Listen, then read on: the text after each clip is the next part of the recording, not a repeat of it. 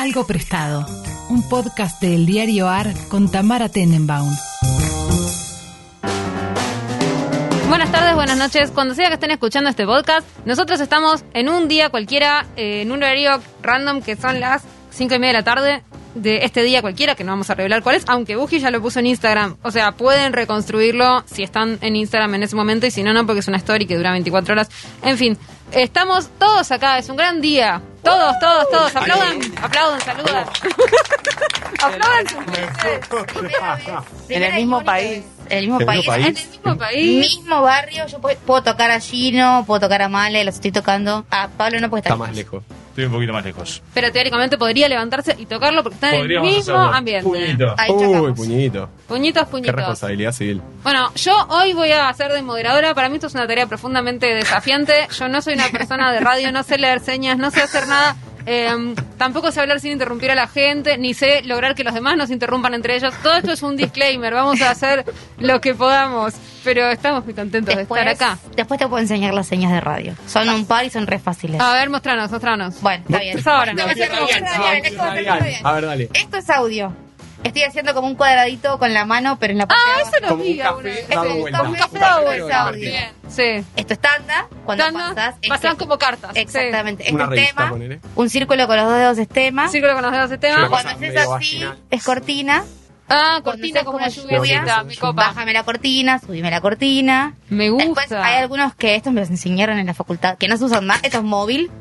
Se está haciendo como la seña de no vamos nunca. de paseo pipipi en un auto feo. El de la frente no lo usé nunca. ¿Sucho qué es? Temperatura. Temperatura. Ah, pero ¿quién Claro, dice porque la nunca hicimos, nunca hicimos programa de verdad, digamos, de esos, de, de esos que decía temperatura, el tránsito y la... Ah. Dos dedos así enganchados. Enganchado, es- sí. Está Está enganchado. enganchado, eso lo vi. La persona Sí, sí. con la que vas a hablar. Redondea es esto, o sea, hacer un círculo con el dedo.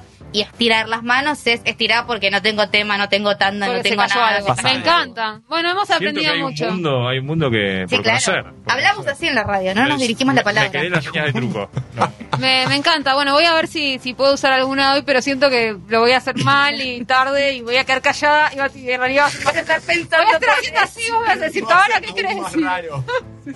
Además de que no tenemos contexto para usarlo porque no tenemos tandas, no tenemos enganchados, no Y- tenemos absolutamente nada. Y no hay un estudio que nos separe del operador. Eso es lo que pasa cuando es un coordinador del aire del otro Claro, lado. claro. Guarda que va a venir algún dinosaurio a decir, ah, vieron que los podcasts no son hacer radio, que no pueden usar la seña. Básicamente es cierto. Todo cierto. Todo verdad, nada de mentira. Bueno, vamos a empezar en orden. El orden es como el orden del versito. Algo nuevo, algo viejo, algo azul, algo prestado. Algo nuevo, Buffy, Buffy. porque es la persona más nueva de esta mesa. Y porque no estoy a favor de la militancia que están tratando de construir, que es ridícula. Yo estoy no- muy a favor de esta militancia contra la novedad. Siento que somos vanguardia. sí, No, lo- todo lo contrario. Hay que estar siempre a la par de, de las cosas que están pasando. ¿Quién de acá vio Sex and the City? Yo. ¿Todos? No, Sí. yo no. ¿En serio? Pero No, o no sea, entera. No la vi entera, Claro, claro, vi sí, algún claro. episodio suelto, pero no, no, las películas, tampoco. No, No, las películas no. No, las películas, no, No, no, no. Tuve No, una no, no, adolescencia no, no. un poco más. Eh, ¿Estamos fuera de aire o sigo, o sigo, o sigo, o sea, vas a editar esto? Sucho Ok. está haciendo señas. Claro. O sea, por ahí pasan cosas. Estamos en un momento señas. Bien. ¿Volvemos al aire? ¿Vieron todos acá Sex and the City? La Yo la vimos. vi. No, sí, no. no, digamos, no... ¿Sabemos la historia? Sabemos ¿Les el interesa sí, sí. un poco o puedo spoilear? Estoy tomando nota. Está spoileada, claro. Porque se estrenó la Spoilea, nueva spoilea. temporada, o sea, el reboot de lo que es Sex and the City, que se llama And Just Like That, que sería como la nueva catchphrase de Carrie Bradshaw. No, era, una, era, una, era una frase ya vieja igual. Sí. Ya la usaban. Pero ahora lo O no como- todos los episodios. Ah, claro, o sea, todos claro. los episodios terminan con ella diciendo And Just Like That, algo pasa. Se estrenaron tres capítulos, me parece importantísimo que haya vuelto Sex and the City. Sí, es muy importante. Estoy De de ahí, acuerdo. de ahí salimos. Yo no vi las películas porque me parecen una porquería y me di cuenta ya mirando los trailers que eran una porquería, entonces decidí no verlas porque es el tipo de cosa que, ¿para qué arruinarme la vida con eso? Son necesarias. No, Vamos a hacer un resumen muy largo, muy cortito de Sex and the City. Historia de cuatro mujeres en Nueva York en sus 30. Quinto personaje, la ciudad. Carrie, Big, enamorándose, cortándose cosas, vínculos, relaciones, feminismo, maternidad. Algunas discusiones quedaron muy viejas. La gran mayoría siguen siendo muy actuales. Estamos hablando de una serie de los 90. No, de hecho, eh, o sea, lo que yo sentí cuando miraba los capítulos nuevos es que eran más viejos que la primera temporada. por 100%. ejemplo, ¿no? La primera temporada de Sex and the City podría ser hoy. Es fascinante. Tiene, de hecho, cosas que siento que hoy la gente tendría miedo de decir. Me acuerdo siempre un 100%. capítulo de los modelizers que me encanta ese capítulo, que un modelizer es un chabón que solo sale con modelos. En Nueva York, aparte. No, en- o sea, Que levantás una baldosa y hay una modelo. eso, ¿no? No, eso es fiable, No digamos. tenés muchos lugares donde eso pase. Pero como que, que, que- que- o sea, hoy alguien tendría miedo, ay no, porque las modelos también son personas, ¿por qué puedes burlarte de las modelos? ¿Qué, cómo- Porque hay que, burla- hay que burlarse de la, Hay que burlar- de la gente linda, hay que Hoy burlarse. siento que la idea de que, de que las modelos son unas huecas y de que anda con eso sería algo feo decir Ok. que no Sí, se diría. claro. Exacto. En, en cambio, en esa época se decía, y a la vez es el tipo de cosas que igual alguien podía decir, eso solo sale como los. En el fondo es como, son cosas que ya no decimos, pero que todavía suceden. digamos, Obvio. Para mí es importantísimo que vean por lo menos la primera temporada de Sex Sí, and the que City, mejor, que aparte sí. son siete o ocho capítulos, no son muchos. Eh, las películas son importantes si seguiste toda la serie, porque en la primera película Carrie se casa con Vic, finalmente, después de todos siete temporadas viendo qué pasaba. El primer tóxico, ¿no? El primer, el primer, el, auténtico tóxico, el paradigma del tóxico. Sí, sí, sí. O sea, Y la, Sorpresita, ¿no? en la segunda temporada es eh, ella viendo qué van a hacer con la relación, que terminan decidiendo no tener hijos, si somos juntos, si nosotros, si Nueva York, etcétera. Se estrena el reboot sin Samantha, que para mí es un error muy grande. Aquellos que no sepan, Kim Cattrall y Sarah Jessica Parker, peleadísimas hasta la muerte. Yo soy Team Kim Cattrall. 100%. Es el mejor personaje No de Sex tenía and el the dato, City. te iba a preguntar, de hecho, que cómo lo explican en la historia. Eh, ¿Se bueno, murió? vamos con el... No, no, no. Se la que se- murió. No, Hay una muerte. Hay una muerte. Hay una muerte. Muy Voy a importante. spoiler. Si no vieron la serie, es momento de ir hacia la parte de Gino. eh, que va a hablar de una cosa Ey, no, pero va a faltar gente en el Algo medio, nuevo, ¿no? algo Que vayan a la viejo, parte Algo de- prestado Apriluca. a Apriluca. O sea, Claro, ahí va, ahí entonces. va. Pueden Eh, primer capítulo son ellas en sus 50, o sea, si la primera serie es de ellas a los 30, las películas 40, eh, entrando a los 50, la señora Samantha se pelea con Carrie porque es su, su PR, su publicista, se pelean por un tema de laburo y no se hablan más. Que está mal para mí porque Samantha nunca no pondría a sus amigas por encima de su trabajo, aunque siempre haya sido bastante jodida con su laburo, pero es porque Kim Cattrall no quería volver y para mí no la matan porque por ahí si ponemos un par de, de dólares sobre la mesa se soluciona. se soluciona. El que se muere es Big. Sí. El, Wow. Listo lo dijo. el que se muere es Big. O sea, ella bueno, es viuda. ella es viuda. Empiezan, hay tres capítulos hasta ahora, hasta el momento de la fecha, porque el nuevo sale mañana. Y lo interesante es eso. Primero, Carrie eh, Ya sabemos qué siempre. día es, Buji. Ya no se puede hacer nada con vos. Estamos grabando. ¿Cómo le gusta el incógnito? Estamos grabando un miércoles, ¿sí? Y mañana se estrena el nuevo capítulo. Eh, va- la, la- la serie va a ir por cómo se relacionan estas mujeres, que siempre fueron muy honderas, muy a la moda. En los 50, al principio yo, yo dije, che, esta serie está medio mal. Están yendo a todos los lugares comunes de forma muy obvia, muy estúpida, y en realidad está bastante bien lo que hicieron. Carrie va a quedar viuda, entonces su historia va a ser cómo se relaciona con la viudez, porque siempre Sex and the City fue sobre los vínculos de Carrie. Hubiese sido muy aburrida verla feliz con un matrimonio eh, súper contenta con lo que le está pasando. Miranda, Maxi. Miranda, que es la que siempre fue más revolucionaria, la, la que era abogada, la que trabajaba, la que ganaba un montón de plata, la primera que se compró una casa, está empezando a ser medio una Karen, cosa que es bastante bueno porque su narrativa es que se cansó de ser una abogada de lo que son el, la, la- corpo, digamos, y quiere hacer una maestría en derechos humanos y se da cuenta que quedó muy atrás ella en la conversación. Su profesora, por ejemplo, es afrodescendiente y se la confunde con una alumna y le dice, ay, no me di cuenta que eras profesora por las trenzas y ya la cancelan. Eh, le dice a un compañero, a un compañere, ella está sentada ahí, le gritan, bueno, no sé los pronombres, no podemos. Entonces ves a la más revolucionaria que de repente es una Karen, le molesta que su hija tenga relaciones sexuales, es como rarísimo. Después tenemos a Charlotte, que es la tradicional, la que se quería casar, la que no quería trabajar, que va a tener una hija no binaria o trans y cómo se va a tener que acoplar a estas nuevas cosas. Y me parece que está bien que sean unas ridículas de 50 años. Vi muchas críticas de la gente como, eh, qué sé yo, siempre fueron, no, está perfecto que sean unas ridículas, porque tienen 50 años, no son más modernas. Eh, a Carrie, por ejemplo, hace un podcast en vez de escribir una, una columna y le dicen, che, tenés que hablar más de sexo. Vos en los 90 tenías una columna de sexo, no te puede dar pudor decir pito en un micrófono. Yo la recomiendo muchísimo. Quiero ir cortito porque no les quiero sacar tiempo a ustedes, pero Te- me te hago parece... una pregunta. De todas ellas, la más contenta de haber firmado es la, la morocha, ¿no? Que no había salido La nunca más morocha- en nada. Tal cual. Es que Sarah Jessica Parker es en sí mismo una fuerza muy grande. La otra, que no me acuerdo el nombre, que hace de Miranda, estuvo Cynthia como can- Cynthia estuvo como candidata para ser alcalde de Nueva York. Sí, estaba medio en otra. Y la otra se puso hialurónico.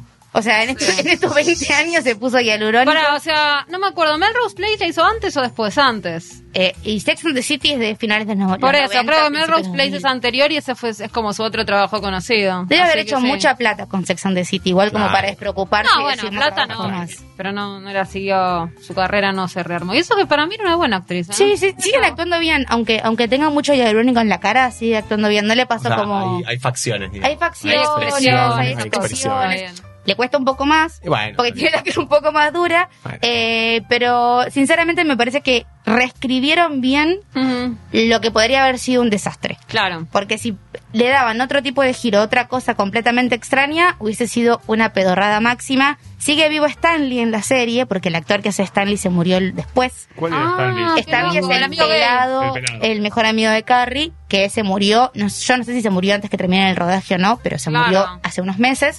Eh, así que hay que ver cómo resuelven eso. Queremos que, que vuelva Kim Cattrall a la serie. Vic se murió, estuvo perfecto. Si no viste la serie, jodete. Se estrenó hace como dos semanas ya, Sí, o ya sea, está, ya no está. ¿Y la ciudad? ¿Y ¿Hay la algún ciudad? cambio con eso? Para mí va a empezar a entrar, siempre fue el quinto personaje de este grupo de amigas. Para mí va a empezar a entrar ahora cuando ella vuelva a vincularse con la gente siendo viuda. Y que me parece que es interesante verla como esto, ¿no? Eh, la generación de gente de 50 que se le están empezando como a morir los amigos alrededor y cómo vincularse de nuevo después de no haberse vinculado durante muchos Pues que años. pasa es que la gente no se muere a los 50 en general, Se- ¿no? no, O sea, no, tipo, no. es una excepción lo de Bill.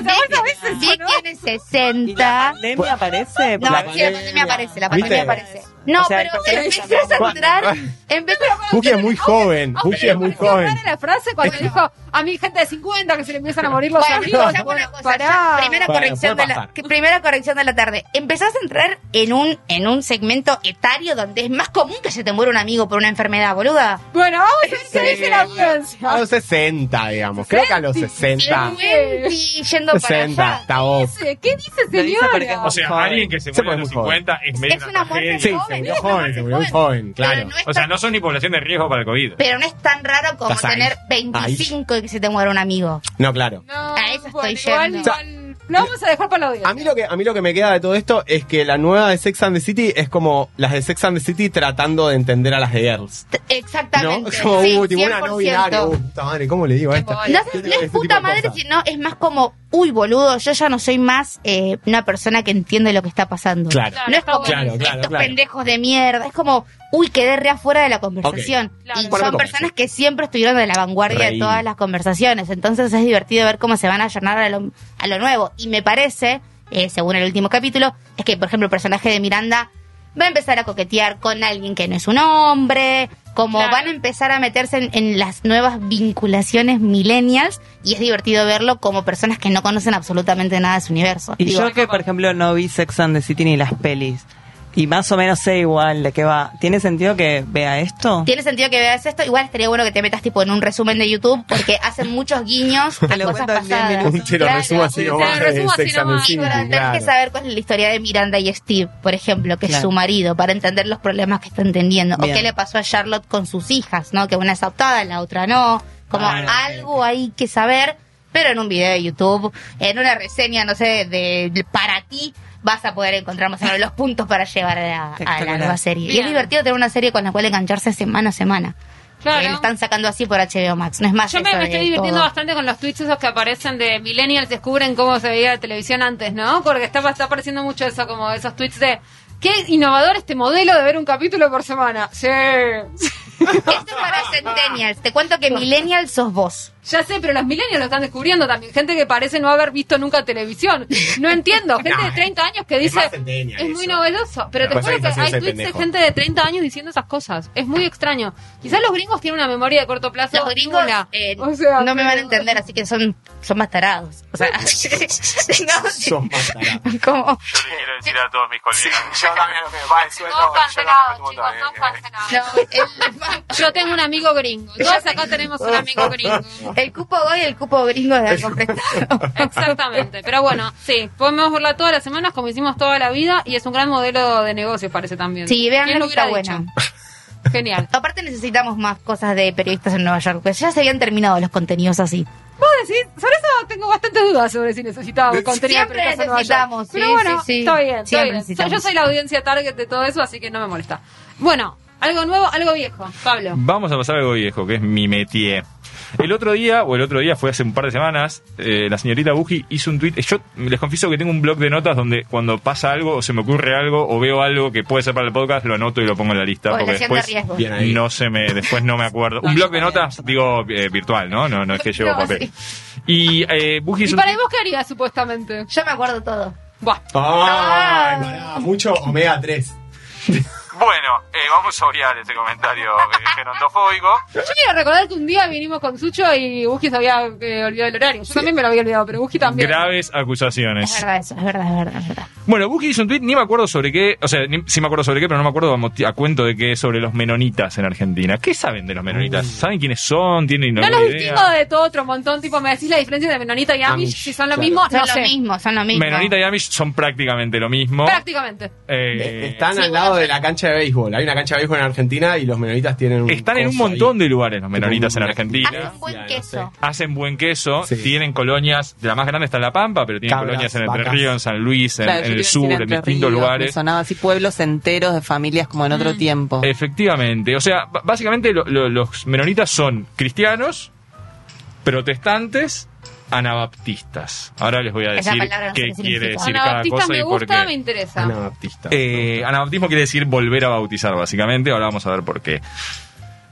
Los menonitas sur, o sea, los que llegan a Argentina vienen de dos lugares, fundamentalmente son algunos que vienen de México, Belice y Paraguay que, hablan, que hablaban alemán y otros que vienen de Estados Unidos, que son los que vinieron a principios del siglo. Estos vinieron más a mitad del siglo, de- a fines del siglo XX y, y fundan la, digamos, los primeros llegan en, eh, por lo que pude buscar, esto la verdad que no lo sabía, en 1877, pero la primer colonia menonita en Argentina, que es en Peguajó, la ciudad de, Ay, como Manuelita. la ciudad de Manuelita, eh, es de 1919. Menonita Eh, vivía en Peguajó. Menonita vivía en Peguajó, ahí está, podemos reversionar la, la versión. Y básicamente tiene una concepción, ahora voy a explicar de dónde viene, que eh, según la cual tienen que vivir apartadamente y sin usar una cantidad de cosas eléctricas y de productos eh, vinculados a la modernidad.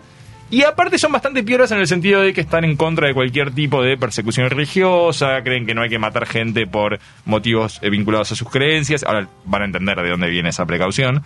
Eh, y, y hablan alemán. Yo no sé si ustedes sabían Entre esto. ellos hablan alemán. Entre los ellos, en realidad, ni siquiera hablan en, un, ale- hablan un alemán de Prusia y los cantos los hacen en un bajo alemán más antiguo todavía. Amo. Es como toda una historia muy rara, a- al punto tal de que la, la provincia de La Pampa algún alguna vez tuvo conflicto con ellos porque quiso llevar a los chicos, quiso abrir una escuela para que los chicos vayan a la escuela normal Mm. y los menonitas no estaban muy de acuerdo. Claro. Con lo cual se siguen educando en escuelas menonitas que, Mirá. que- que organizan ellos. Y están obligados los padres a enseñarle español a los chicos, pero, pero, es- o sea, Pero pero no van único a una escuela, digamos. es de- No, están, están, estuve leyendo bastante, la- yo sabía algo de la historia, digamos, pero de, de la, de la actualidad como que es bastante complejo porque producen quesos, pero no pueden entrar en internet. Entonces tienen que ¿Y contratar ¿De una... sacan, ¿De dónde sacan la receta? ¿De dónde sacan la ¿Cómo receta? viven? No claro. La gente, perdón, la gente hizo queso Toda desde la vida, toda la vida. Bueno, Eh, terrible. O sea, de hecho, se supone que los mejores quesos vienen de lugares con mucha tradición que sé, digamos, que donde... ¿Ves? Y Bueno, la o sea, podés tener leche cruda, no podés no tener internet. No, no. no De- hecho, tiene, la contadora... Tiene que tener. No necesariamente, los quesos cuando vos los, los preparás, Los y yo, no necesariamente están los largan así. No, no sé bien, debe producir quesos duros, ¿no? De tanto, ahí me, me, me estás sacando, no, no te sabría contestar. Lo busco para la que Es viene. Eh, ¿qué pasa no, pero la contadora decía que, por ejemplo, eh, es un problema porque hay mucha gente que finge vender quesos hechos por menonitas Uh. que tienen buena fama, Ah. pero como ellos no tienen redes sociales y no tienen internet, No pueden enterarse. Entonces, es muy complicada la vida del menonita. Eh, ¿Qué hace un menonita? Ahora. ¿de dónde vienen lo- los, los muchachos menonistas? Eh, básicamente, ubíquense, yo les dije que eran protestantes, son cristianos. Sí. Vieron que cristianos hay católicos, hay protestantes, hay ortodoxos, hay unos cuantos. Los protestantes aparecen, ubíquense, principio del siglo XVI, 1517, va un loco que se llamaba Martín Lutero, clava Esa las parte la sabemos, Sí, fuimos esa al parte- colegio. Claro, pero tan estúpidos no somos. Esa parte la saben. Eh, ¿Saben por qué hace eso? Para separarse de la iglesia católica. ¿Pero por qué? Porque se quería divorciar. No, ese es Enrique. Eh, porque No, no, Enrique no. le pintaba bautizarse. No. Para que el control de la Biblia no lo tuviera sobre la iglesia y hubiera En parte tiene que ver con eso, tiene que ver, es, es- de las es- escrituras. es una protesta sobre todo contra la venta de indulgencias, contra la venta de Ah, perdones, cierto. pero también tiene que ver con cuestiones vinculadas a la justificación de la salvación. ¿Por qué nos podemos salvar? ¿no? Para la iglesia Ah. cristiana había obras que uno podía hacer para salvarse, para Lutero eso es por la fe, después va a llegar más adelante Calvino que va a patear todo y va a decir no hay forma de saber, estamos predestinados, lo único que podemos hacer es actuar como si fuésemos hombres probos, Estamos en una clase de Puan. pero Es hermoso todo esto. eh, pero no hay forma de saber si efectivamente vamos a ser salvados al final o no, lo cual es bastante desesperante. Bien. Eh, a todo esto, en ese contexto en el que empieza la reforma y empieza a haber un montón de discusiones para con la Iglesia Católica, aparecen algunos grupos un poquito más radicalizados. Entre ellos, estos grupos anabaptistas que efectivamente se destacan porque están en contra del bautismo de niños. Ok.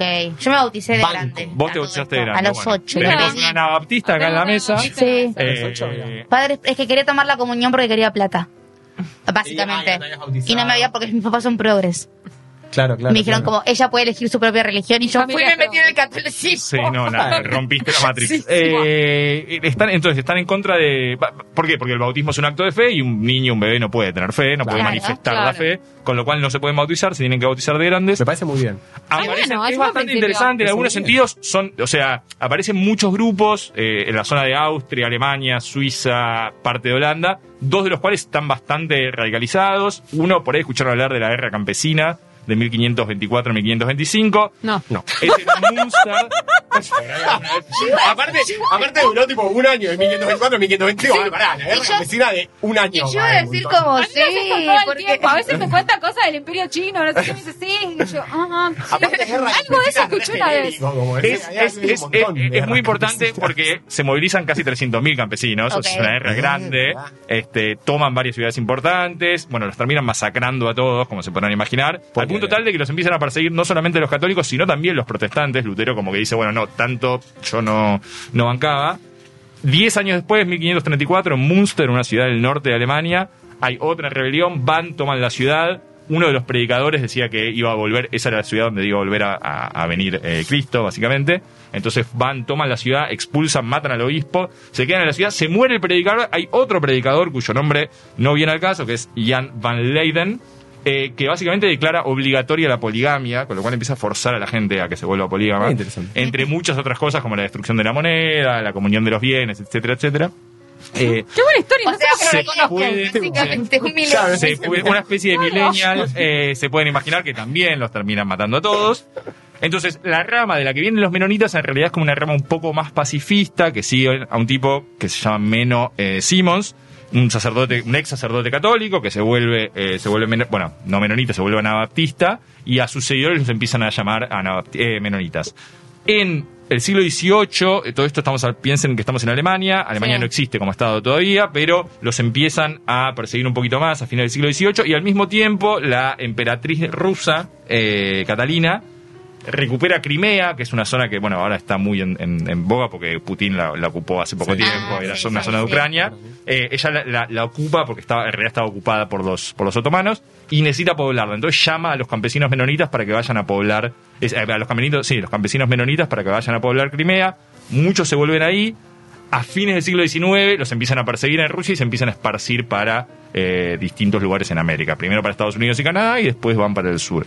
O sea que básicamente parte de todo este discurso anti-guerra, anti-uso de armas y anti-persecución religiosa tiene mucho que ver con que ellos fueron históricamente perseguidos. Eh, y, y la diferencia con los Amish es que los Amish son un poco más conservadores, en teoría. Por eso no se afeitan, por eso bueno, usan esas barbas largas y demás. Dicho sea de paso, y meto este último dato antes de dejar de, al, al- al que sigue, o a la que sigue, eh, estuve este año, cuando estaba viajando por Estados Unidos, paré en Ohio en lo que se llama el Amish County, que es básicamente el condado Amish más grande y más conservador de Estados Unidos. Bien. Ok. ¿Y qué onda? Ahí me Un lugar- a mí me prenden fuego. ¿Había Bueno, nos, yo- llegamos, digamos, básicamente porque no conseguíamos alojamiento en ningún lado, tuvimos que terminar parando ahí. Había, no sé qué evento de fútbol americano, no se podía parar en ningún lado, terminamos ahí, paro en una estación de servicio y pasa un caballo con una carroza atrás, con un Amish vestido de Amish andando. Pisteando. Tuve la mala idea de esa misma noche, antes de irme a dormir, fijarme cómo había salido la elección el año anterior. El 93% de la Sí. población había votado a Trump. Sí, Claro. Con lo cual, bien temprano en la mañana siguiente, agarramos las cosas y, Y nos nos fuimos. fuimos. Eh, es muy interesante la zona porque están todas esas típicas granjas eh, Amish con. O sea que no tuvieron que ver las redes sociales. no, con la votación de Trump. No es que ganó de. Sí, no, evidentemente. No, aparte- Eh, Todo analógico. Muy, No muy analógico, Facebook, pero vamos y votamos a No Trump. por ¿viste? Facebook. De, de hecho, no deben ni saber que Trump está baneado de, Claro, de redes sociales. sí. Así que esos son de ahí vienen los menonitas, no los confundan con los Amish, esa es un poquito su historia y eso fue algo viejo. Bueno, muy bien. ¿Vieron la cantidad de información que puede retener Peluca Sí, sí, que nosotros sabemos que no está leyendo? Ya podés sumarte a los podcasts de El Diario AR para informarte y entretenerte en todas las plataformas, como lo hacemos en nuestra web. Somos un diario nuevo y queremos ser el mejor para vos. Nos podés leer en eldiarioar.com o seguirnos en Twitter en arroba eldiarioar. Bien, algo nuevo, algo viejo, algo azul. Malena tuvo la Eh. gentileza de cantar algo azul primera, cosa que nadie bien. nunca hubiera hecho. No, pero a mí me gustó el desafío de todo este año de buscar algo azul, ¿eh? Sí, de vos salir mucho azul, es verdad. No sé, de pensar un poco en el color en sí. Y traje algo azul que tenía ganas hace rato y le encontré justo en la vuelta. Eh, voy a hablar de dos cosas, en verdad. Eh, dos películas que a mi gusto se podrían ver en tándem. Una es el documental sobre Diego Maradona de Asif Kapadia de 2019, que me Hermoso, encanta, lo hermoso. vi tres veces. Eh, y la otra es una película que se acaba de estrenar en Netflix del director italiano Paolo Sorrentino, que se llama Y fue la mano de Dios. En verdad se dice Paolo, no, no Paolo. ¿Viste que le llamamos Paolo? Paolo. Paolo. Como Angelo, nosotros decimos por Angelo Paolo, pero eso claramente en español. Y Como- Paolo. Como tocayo, como tocayo, banco del Paulo. Pablo, claro.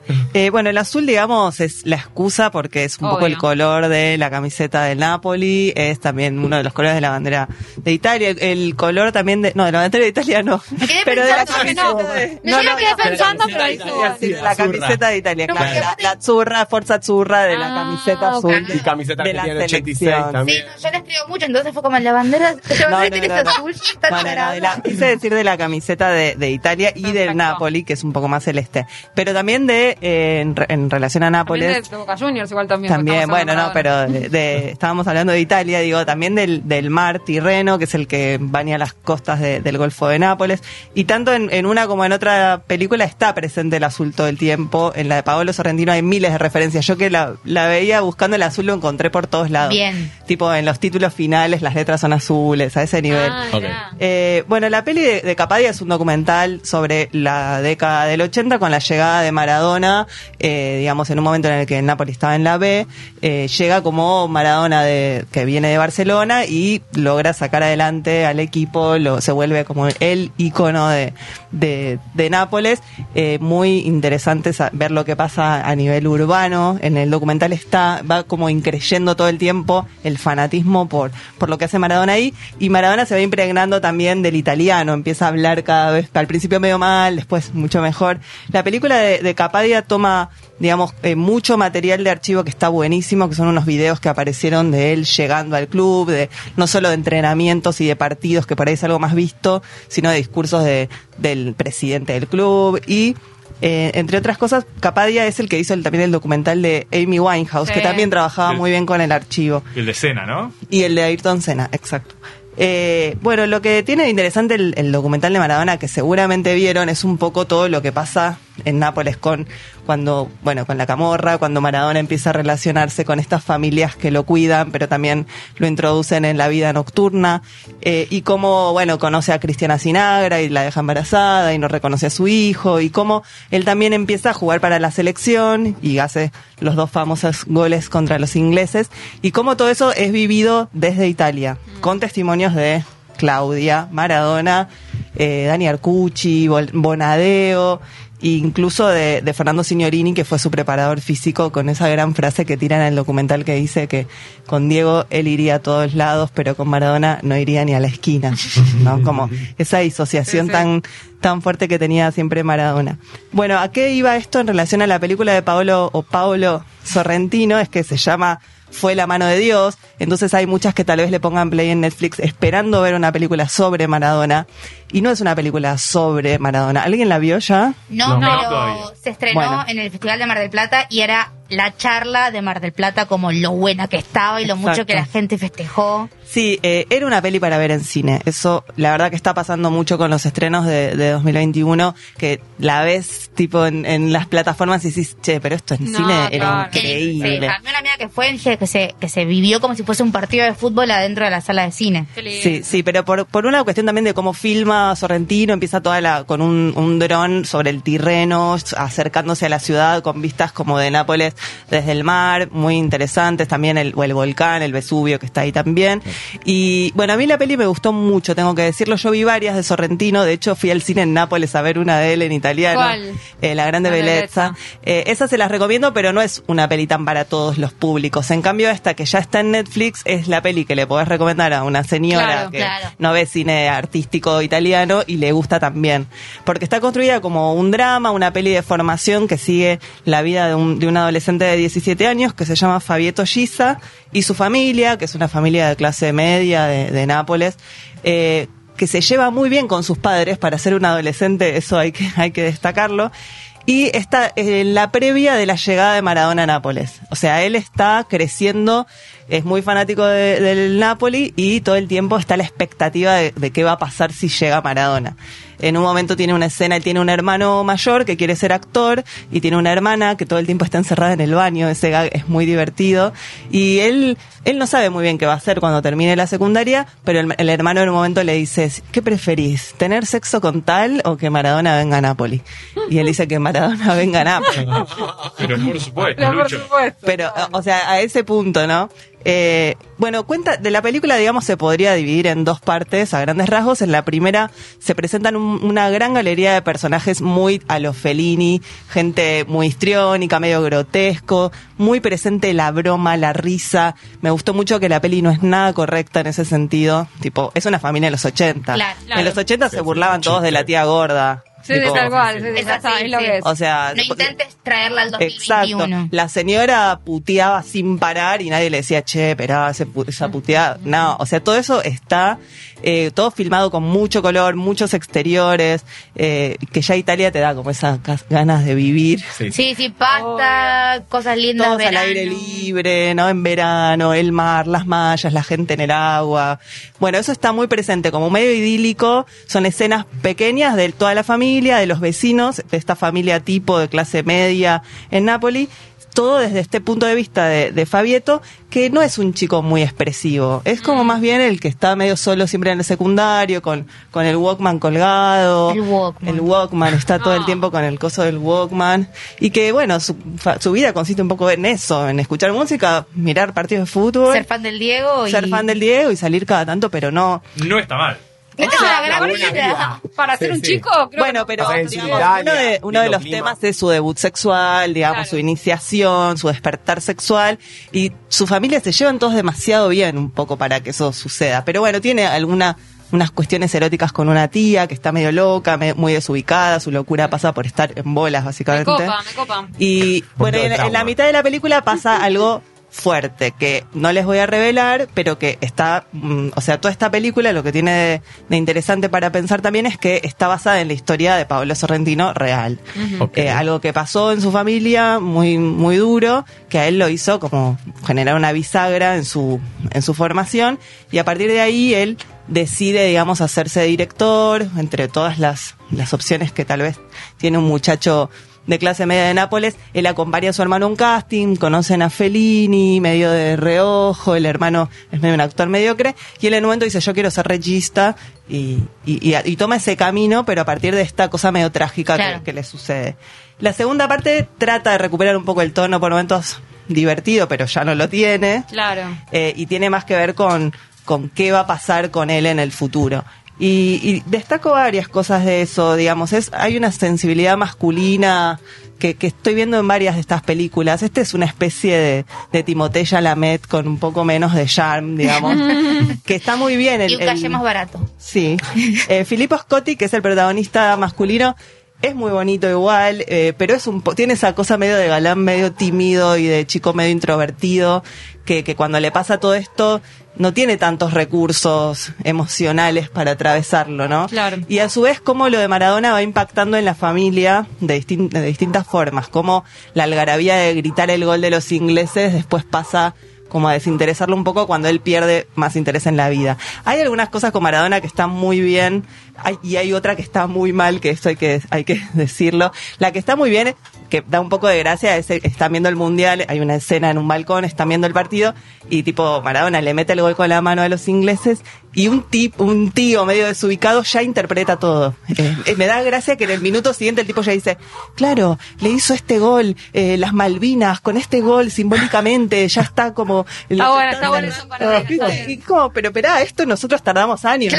No, me copa, me copa, me darnos copa. cuenta que simbólicamente ese gol representó una forma de también responderle a los ingleses por Malvin. Y acá ya tipo está todo El dicho. italiano lo descubre en cinco segundos. Y hay otra cosa que está muy mal, que es que en un momento toman como un audio de como de ambiente y que en la canción no se dan cuenta porque está en, cantada en argentino, dice Messi. No. O sea, Para mí puede ser un gesto poético ahí, como meter a Pero es terrible cuando ves en películas o en series que, que están hechas con 5 o 7 millones de dólares y vos decís, ¿cómo puede ser que no se les ocurrió Sí. chequearlo con un Tal amigo que cual, español? es un poco raro. Es el operador, de, pensé. el operador de sonido googleó un par de audios y Sí. ese sonaba bien y lo puso y tipo, no, fíjate lo que dice. la- Claro.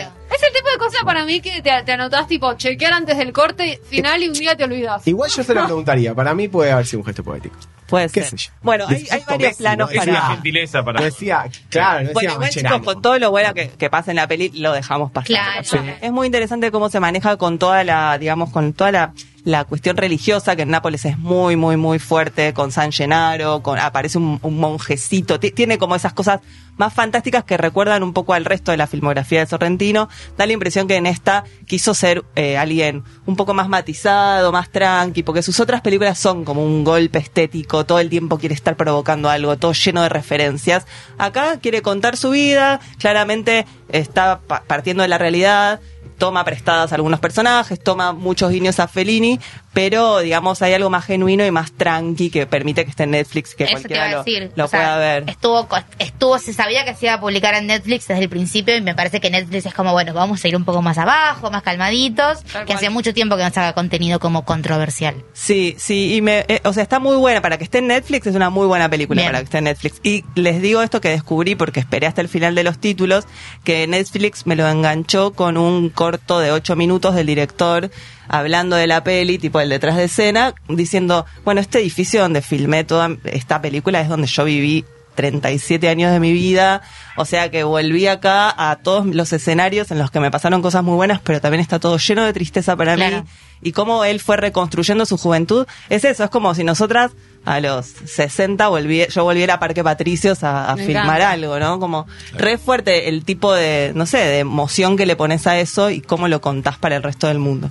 Así que esto fue, eh, fue La mano de Dios, lo encuentran en Netflix, el de Asif Kapadia lo encuentran por ahí. En liberarte. En- Pero en está bueno Internet. porque son los dos de la misma época. O sea, en uno habla más de Maradona y en esta habla simbólicamente de Maradona a partir de, de la historia familiar. Hermosísimo, la vamos a ver. Gino Singolani tiene algo prestado, les, les explico. Lo que pasa es que el otro día tuvimos un asado y mm, Un Gino. gran asado, un un gran asado. un. Un asado. Gran asado. Muy Volvió a Muy Estados Unidos y asó. Sí, sí, sí. Es como- Muy buena carne, muy bien hecha, todo espectacular. Nadie le pagó todavía igual. Que Yo, compré el vino, así que yo, Yo estoy. llevé el postre. Está. Todos, todos contribuyeron. Todos contribuyeron. Algunos trajeron su presencia. Bueno, pero lo que sucedió es que Gino llegó tarde porque tuvo un asunto con unas venecitas que eh, le puedo explicar en otro momento. Eh, pero tarde, la cuestión es que como Gino llegó tarde, le tocó el descarte. Todos los demás decidieron, yo quiero llevar algo nuevo, yo quiero llevar... Por suerte mal eligió el azul, entonces Claro. no tan mal de última Si no, si no tienes que hablar de Facebook. Si no Aparte, te ganas prestado Facebook, claro, todo. sí. Lo prestado, Lo prestado todo, pero uno tiene que, no sé, a mí me parece que, cuando una de prestado hay que claro. encontrar una narrativa. Eso es importante, sí. Quiero empezar la columna preguntando cuántos de ustedes tienen en este momento zapatillas Nike. Nadie. Yo tengo unas chancletas. Uno. Yo no tengo ni No, yo Dos. No. dos, Yo zapatos, ¿no? Bueno, dos, está bien, está Vos bien. zapatillas Yo tengo Nike, yo tengo Nike. horribles, Tenemos- Gino. Son muy Perdón. Para mí son muy cancheras. Son, No. son polémicos, son polémicos. Bastante playera. Yo que soy el más- uno de los más Dios. viejos, te banco, son muy Por cancheros. pero- favor. Para mí son medio polémicas. Bueno, Pero ¿a qué Nah, íbamos? no vamos a ¿A qué ibas? ¿Por Nike es la compañía de zapatillas más grande del mundo. Por, por mucho, o sea, destruyó a Adidas, destruyó a Puma. En los últimos años creció exponencialmente. Y el lunes pasado compró una empresa, mucho más chiquitita, que no sé, digamos, no sabemos por el comunicado, digamos, corporativo que sacaron, no sabemos cuánto pagaron por ella. Una compañía que se llama RTFKT, que me podría decir es un género, es el género elegante. Sí, sí, tal cual. ¿no? ¿Es, ¿Es RKT o qué? No, RTFKT es, si uno lo, lo lee, es Artifact, ¿no? Artifact. Ah, gente inteligente. Siempre hay que Artifact. leer todo como todo con como una cosa ahí, un juego. Sí, estos, ya nadie más se llama Juan Carlos. estos chicos. pibes de internet. Bueno, Ya nada se llama Juan Ya nada Carlos. se llama Juan Se Carlos. llama Juan Carlos. Salvo las cosas más cool. Pero las ya cosas más casi cool ni, se ni vocales, ¿viste? No, Como- nada. Y es que las vocales ya está. ¿Para qué? ¿Para qué? Listo, bye. Va a haber una generación de, de niñas que cuando tengan que ser nuestro jefe va a ser, no puedo creer que mi jefe se llama Río. ¿Entendés? O sea, mi jefe se Sí, llama sí. Columpio, boludo. Atahualpa, Merlina Atahualpa, va a ser jefe Bueno, compraron esta empresa, se llama Artifact. Y lo interesante de esta empresa es que esta empresa también es una empresa de zapatillas. Es un estudio de zapatillas. Pero que, ustedes me van a decir, un estudio, un Sí. estudio de diseño de Ah, zapatillas, ok, Yo no las conozco. de sneakers. Pero que son zapatillas que no existen. Y Basta. ustedes me van a decir, Basta, otra vez, basta todo el metaverso. Otra vez con el renuncia. Y metaverso. aparte, seguro que cuestan 3 millones de Otra dólares. Aparte, si no te las probás y no son cómodas, no es una zapatilla. O sea, Es una zapatilla. en este mundo operamos bajo la ley del valor. Y si me costan 3 Bueno. millones de dólares. obvio, eh, siempre, hay, siempre hay 3 millones de Obvio dólares. que en todas las cosas que no Acá. existen cuestan 3 millones de dólares. Nike está haciendo una apuesta muy fuerte por toda esta movida de los bienes intangibles coleccionables, ¿sí? Nike es una compañía que en los últimos años su, digamos, su, su modelo de negocios básicamente viró hacia sacar zapatillas coleccionables que se valoricen un 500, 600, Sí. 800% una semana después de haber salido. Estoy tan en contra, De hecho- es una angustia que me da todo De esto. hecho, es tan así. Yo no tengo idea de, no idea de que esto está Bueno. Lil Nas tuvo un tema Lil con Nas- Nike. Sí, porque sacó una con sangre de 666. Bueno, digamos, eh, eh, pasa lo siguiente. Nike saca un par de zapatillas, en general son Jordan, digamos, pero bueno, también Nike. Sacan un par de zapatillas y como saben que va a pasar esto, que básicamente se va a volver un bien coleccionable al momento en el que salgan, ya ni siquiera las podés comprar si las querés comprar. Lo que tenés que hacer es participar en un sorteo que te da la posibilidad de comprarlas. Ay, son los juegos del hambre. Ojo, eso. ojo, y todavía estamos hablando del mundo real. ¿sí? Todavía no estamos... aunque tengas millones, ni- igual tenés que ir al No, sorteo. bueno, por ahí sí. O sea, por ahí sí sos. Por ahí West. sos Kanye existe. Bueno, Kanye no, justo esa idea. pero- Pero... sí, si sos algún otro, eh, sí, claramente te la conseguís de alguna manera. Entonces, están estos raffles en donde vos participás y ganás la posibilidad de comprar la zapatilla. ¿Por qué? Porque comprás la zapatilla y en el momento de que la compraste, esperás una o dos semanas. Y Y probablemente le esa zapatilla que compraste a 300, 400 dólares vale 3.000 es o comprar- 4.000 es como comprar dólares. un futuro. Comprar Sí, acciones. sí, como sí, es como comprar Sí, un como futuro. comprar un Como comprar un futuro. Me gusta, ahí también está tirando data Ah, financiera. mucha- No soy tan Es ignorante. la que Juan Juan, es la que a poder. Bueno, eh, entonces mira, está pasando como esta secuencia con las zapas y Nike ya está metido en el mundo de los coleccionables. En, digamos, en los últimos meses, en noviembre, Tengo, sacaron... tengo una pregunta. Sí, ¿Hay algo tipo lo... Hay gente minando accesos Minando a esos zapatillas. sorteos? A eso vamos, a eso vamos.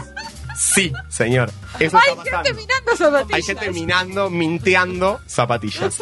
Eh, bueno, en noviembre Nike hizo una movida en este jueguito Roblox. No sé si escucharon hablar de Roblox. Es bueno, es como una especie de Minecraft en donde los pibitos, hacen- o sea, lo interesante que tiene es que tiene un lenguaje de programación interno, entonces vos podés construir juegos adentro del juego. ¿Sí? Es como la máquina dentro de la máquina. No, yo estoy perdidísima. Y hay un montón de, hay un montón de, de niñitos de, de- de tipo 15, 14 años programando juegos y cobrando plata real. Conozco gente que está cobrando plata con O jueguitos. sea, cobrando plata real para que la gente juegue a los juegos que ellos programaron. Es decir, Ok. como que de repente te convertís en el dueño de un parque de diversiones adentro Claro. de un mundo virtual. Ya es medio Claro. un metaverso, ¿no?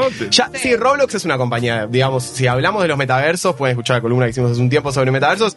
Hablando de metaversos, Roblox es una compañía de metaversos, 100%. Nike abrió Nikeland, que es como una especie de parque de diversiones, showcase de zapatillas dentro de Roblox, ¿sí? Y esa fue la primera cosa que hicieron. Hicieron hace un mes, a fines de noviembre. Perdón, una pregunta re estúpida. ¿La gente que compra estas zapatillas las usa? ¿Las reales? Claro. Por supuesto que no. Las No, cosas. o sea, Son de colección. No, digamos, Es, eh, es- sí. es- es la estupidez más grande. Mirá que yo tengo un montón de Bueno, pero coleccionables. O sea, no. A ver, Pero dale, los coleccionables no son algo nuevo. Claro. O sea, los coleccionables son algo nuevo. La gente que compra los muñequitos de Star Wars y los saca de su unas y, tipo, cosito. las, las usaría para caminar en Villa Crespo, ¿me entendés? Bueno, eso es lo que hacen los multimillonarios. Claro, digamos. O sea, cuando ves a un chabón con una zapatilla de 4 mil dólares que en vez de venderlas las está usando para caminar por el, por Brooklyn, decís, Hermoso. ah, este hizo. Este- Este hizo un Le poco de plata. Eh, entonces, bueno, Nike arrancó con esta movida y acaban de comprar este estudio. ¿Qué es este estudio?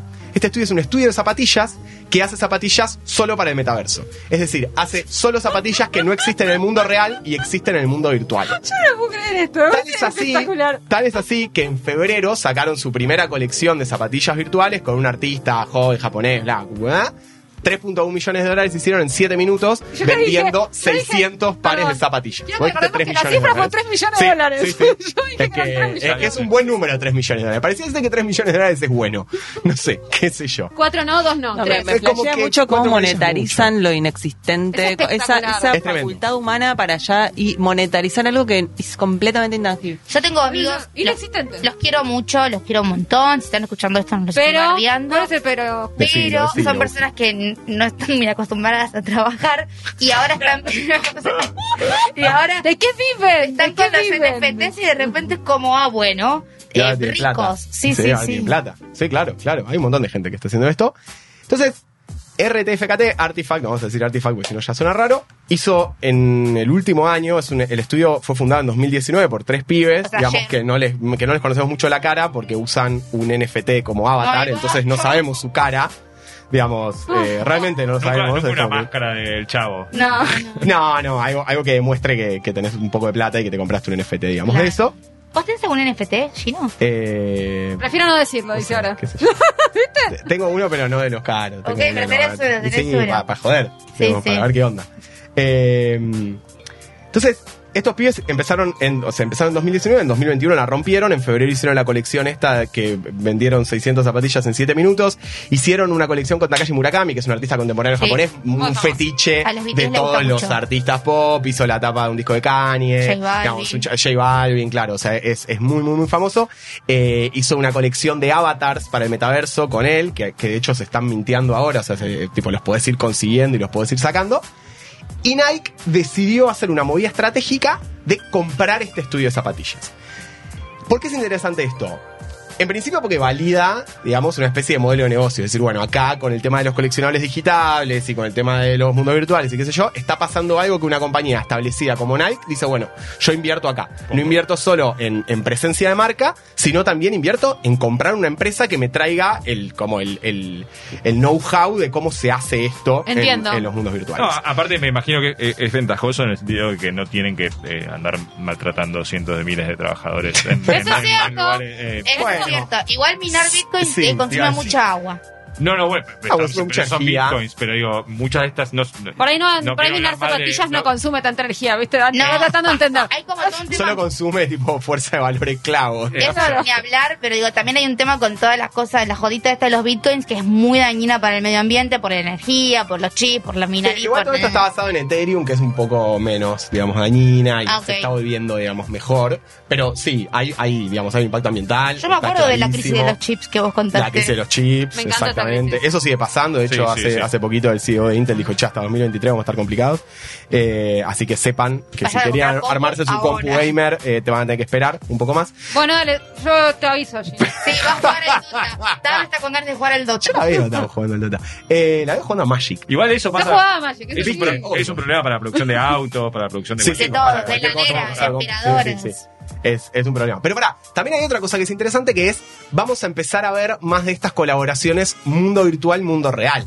Es decir, vos te vas a comprar una zapatilla y la zapatilla va a, vendi- va a venir con tu NFT y vos vas a poder usar la zapatilla en el mundo virtual si querés o la vas a poder usar en el mundo virtual. Y ahí soluciona el problema que decía Uji. Vos te compras el coleccionable, el coleccionable físico por ahí lo tenés en una caja, pero vas a la jodita del mundo virtual y te pones las llantas nuevas. ¡Al que aparte del mundo virtual no se ensucian, lo cual está bien. No puedes hacerle la pisadita de No puedes estreno. hacer la pisadita de estreno, como que. No las tenés que lavar. No las tenés que lavar, o por ahí sí las tenés que lavar, pero quedan como nuevas.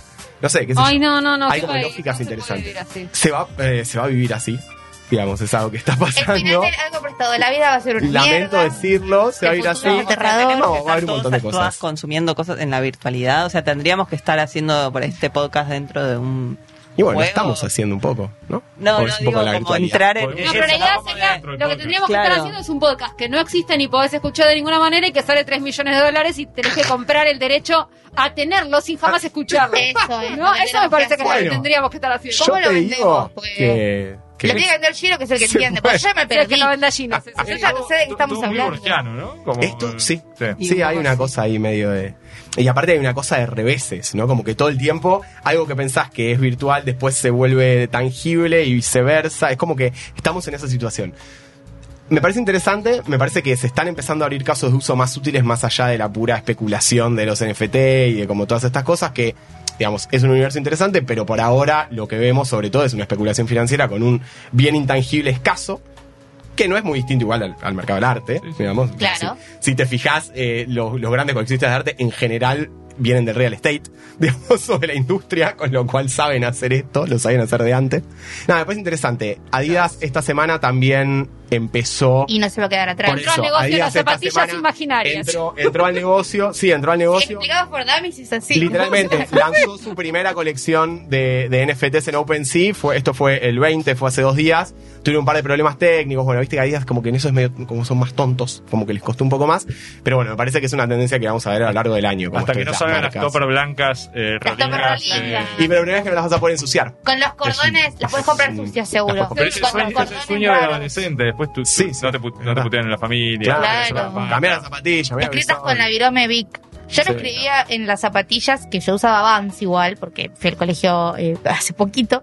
Eh, Todo el día está con eso. ¿sabes? Que nadie le importa por toda la mujer. sí, porque acá es, el- único. es- El otro día le pregunté cuántos años tenía porque no me acordaba. Tengo 26, no soy tan joven. Acá, O acá sea, lo yo uso dije, ¿vos ya tenés 25? Sí, yo tengo 26. Acá lo, acá lo uso porque es el único lugar que me queda donde soy la más chica. Ok. Ya soy la más grande de todos los otros grupos de trabajo en, el que, en los que estoy. Eh, me, hacía los machetes para las pruebas en las zapatillas. Sí, la gente hacía esa. Sí. Yo usaba John Fuss negras, así que usaba liquid paper. No, abajo de la pollera del colegio negras. para que nadie me pueda decir, a ver, levantate la pollera Nadie que tuvo, ahí. perdón, nadie tuvo topper blancas. Yo tuve No, super blanca, yo pero era mucho. Yo fui al iba al colegio con zapatos. Pero yo Ah. no curtía Rolinga, era Claro. como de otro Yo tenía palo. una onda unos años. Entonces no. No, eh, las otras, las, las Converse, botitas y después Vans para hacerme la canchera. Converse sí. botitas yo también usé. Las bueno, marcas también soy joven. Yo iba a Lille se me ponía las Converse All Star negras. ¿Pero cuándo? Si se usaba zapatos patos en el colegio. Vos usabas zapatos. Pero consuela, consuela con la goma blanca o la goma negra. La de goma blanca. Ah, la goma blanca, claro, no. En mi, en mi tribu urbana lo cool era la goma zapatos. negra.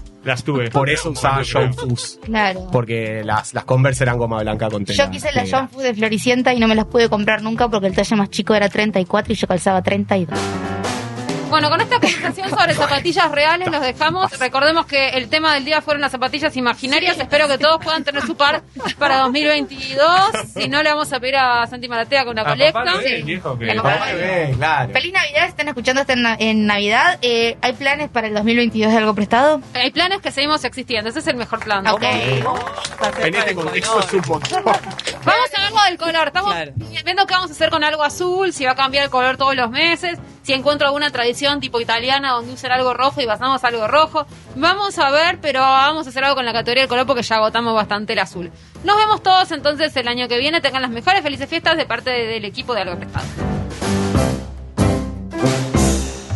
Fue un podcast de eldiarioar.com. Encontranos en Twitter y Facebook como El Diario Ar.